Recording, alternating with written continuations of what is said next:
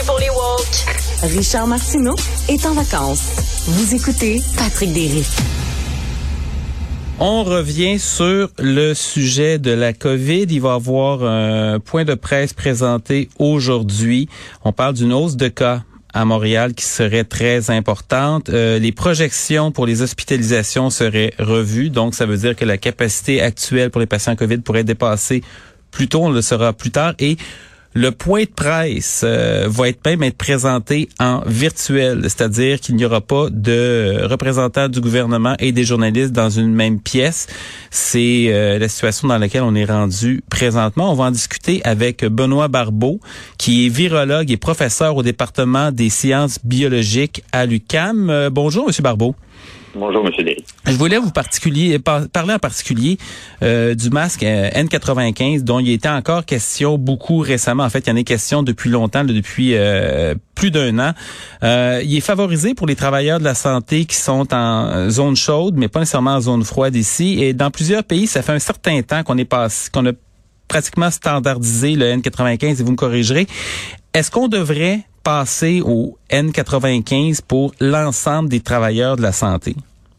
Je crois qu'en effet, ce serait une très bonne décision, une très bonne approche. Euh, en ce moment, euh, vous savez, de toute façon, le, problème, le premier problème qu'on avait au tout début de la pandémie, c'était qu'on avait quand même euh, certains problèmes d'approvisionnement de ce type de masque qui est quand même extrêmement efficace, donc plus efficace que les, masques chirurgicaux et les masques procédures standards.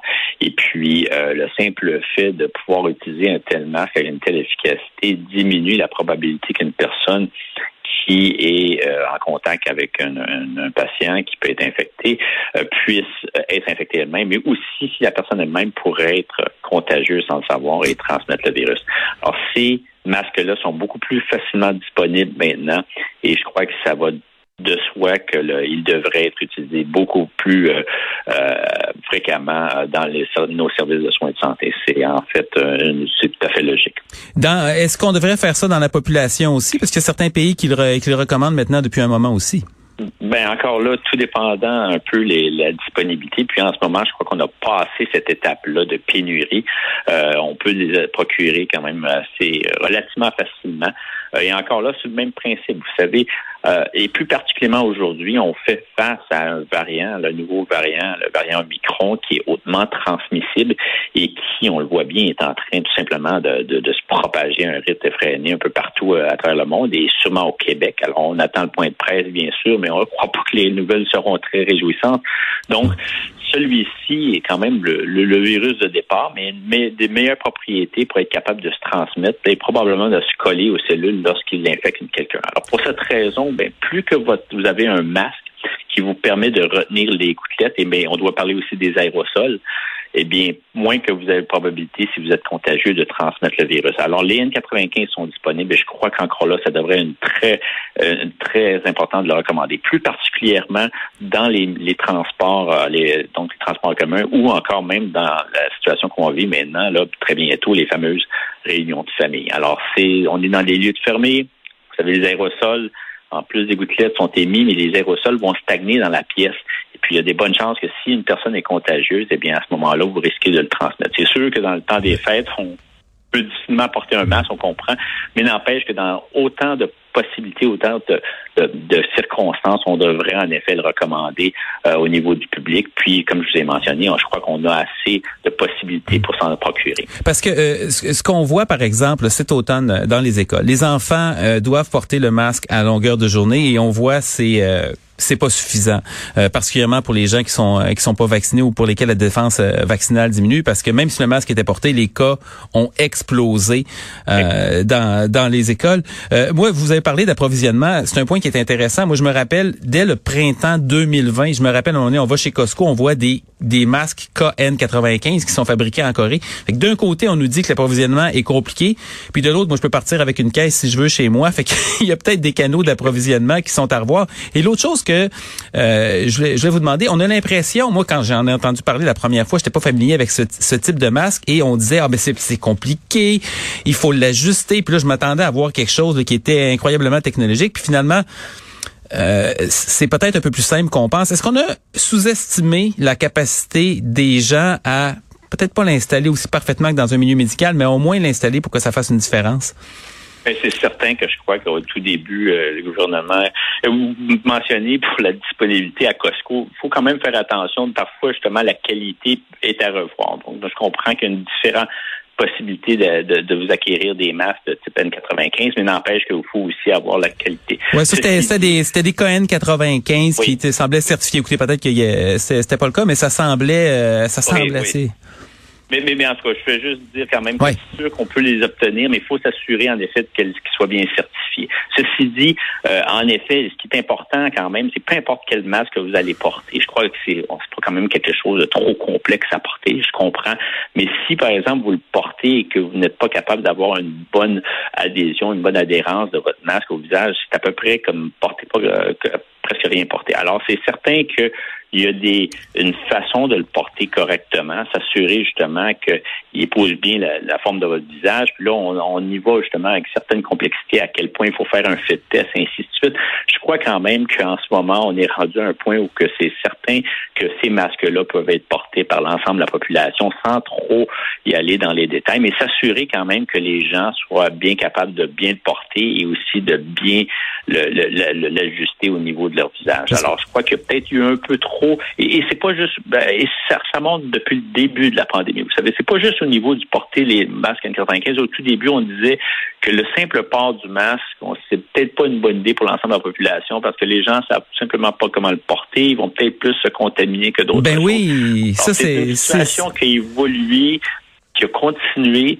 Euh, écoutez, moi, en ce moment, là, on fait face à une, crise qui est encore importante. Les vaccins sont là, ils nous ont donné quand même, ils nous donnent encore cette efficacité, une protection, mais il faut utiliser le plus d'interventions, d'approches possibles pour qu'on puisse limiter la propagation du ben, virus. C'est ça. Vous, vous, touchez, vous touchez un point ici. C'est, on a l'impression à un moment donné qu'il y avait des solutions qui étaient imparfaites. C'est-à-dire, si on recommande le masque, il va avoir certainement des gens qui le porteront pas comme il faut. Évidemment, à ce moment-là, on se posait la question de l'autocontamination qui, qui est vraiment plus le cas présentement. Fait comme on n'est pas certain que 100% des gens vont porter un masque correctement, on le recommande pour personne.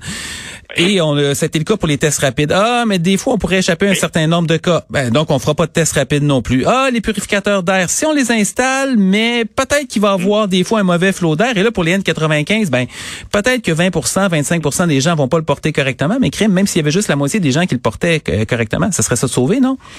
Exactement ça. Vous savez, je pense qu'on a la pensée magique que les, au tout début, on pouvait espérer, on avait bon espoir, on avait des indications qu'en effet, que ça pourrait être le cas. Les fameux vaccins, et les, euh, je dis les fameux vaccins, mais je suis tout à fait pro-vaccin, puis je crois que ça, on a des vaccins qui sont extrêmement performants, mais on avait l'image comme quoi qu'une fois que tout le monde, on avait un haut pourcentage de la population qui était vaccinée, que on aurait euh, que le virus soit disparaîtrait, ce qui est impossible ou presque, ou du moins qu'on aurait vraiment une capacité de contrôler euh, la pandémie, puis qu'en en début 2022, on passerait à une version endémique. En ce moment, ce qu'on voit, c'est que les vaccins, en effet, demeurent efficaces, mais le virus, évidemment, s'est adapté, varie, mute, et puis de sorte qu'on fait face à un nouveau variant qui est plus hautement transmissible, qui est capable de mieux résister aux vaccins.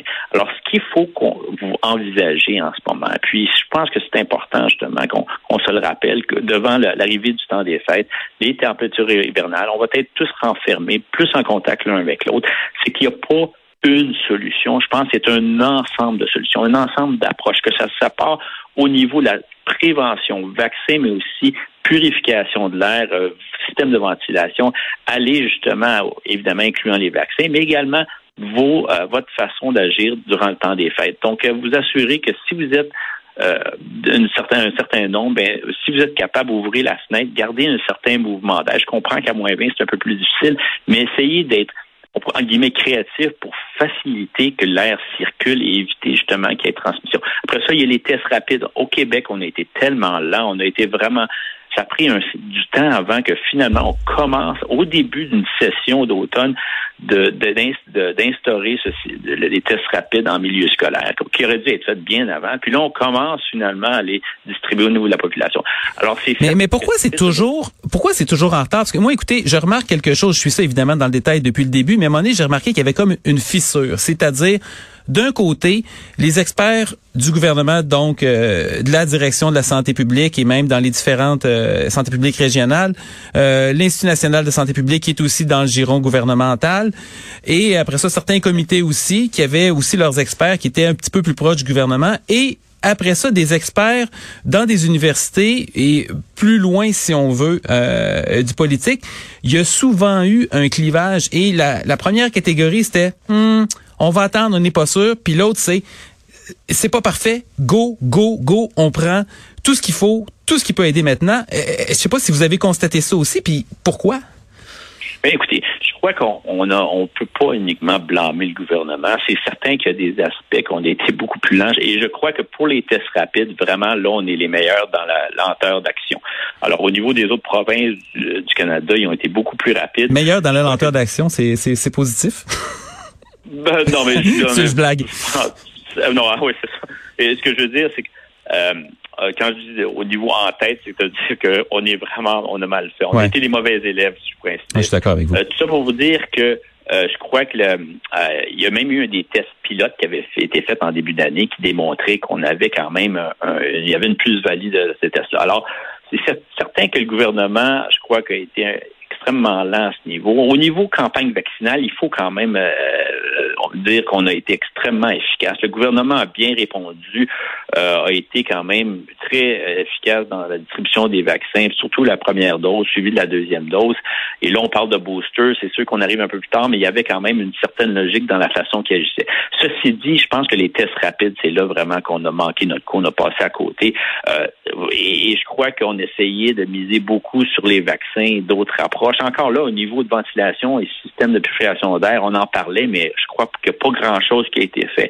Alors, on a misé beaucoup sur les vaccins, mais maintenant, ce qu'on constate, c'est que ce n'est pas juste les vaccins qui vont nous permettre vraiment de, de nous rendre à une, version plus endémique de, de la pandémie. Et puis, euh, vous savez, les vaccins vont rester. On peut, on, je crois que le meilleur scénario, le scénario le plus probable, c'est qu'un peu comme le virus de la grippe, annuellement, on reviendra avec un vaccin qui va être, qui aura une formulation adaptée aux variants qui circulent. Alors ça, c'est en effet, je pense, un scénario fort probable, mais autour de tout ce, scénario, on doit envisager en ce moment plus particulièrement les options que nous avons. Et les tests rapides sont vraiment là pour nous aider. Même s'ils vont pas identifier la, totalité, ils ne seront pas, seront pas 100% efficaces, comme les tests PCR, mais encore moins, bien sûr. Mais n'empêche que si vous êtes capable d'identifier quelqu'un qui, la veille, irait à une fête de famille et voit que son test PCR, euh, pardon, son test rapide est positif, eh bien, cette personne-là comprendra qu'elle ne doit pas se présenter et c'est là une valeur extrêmement importante, euh,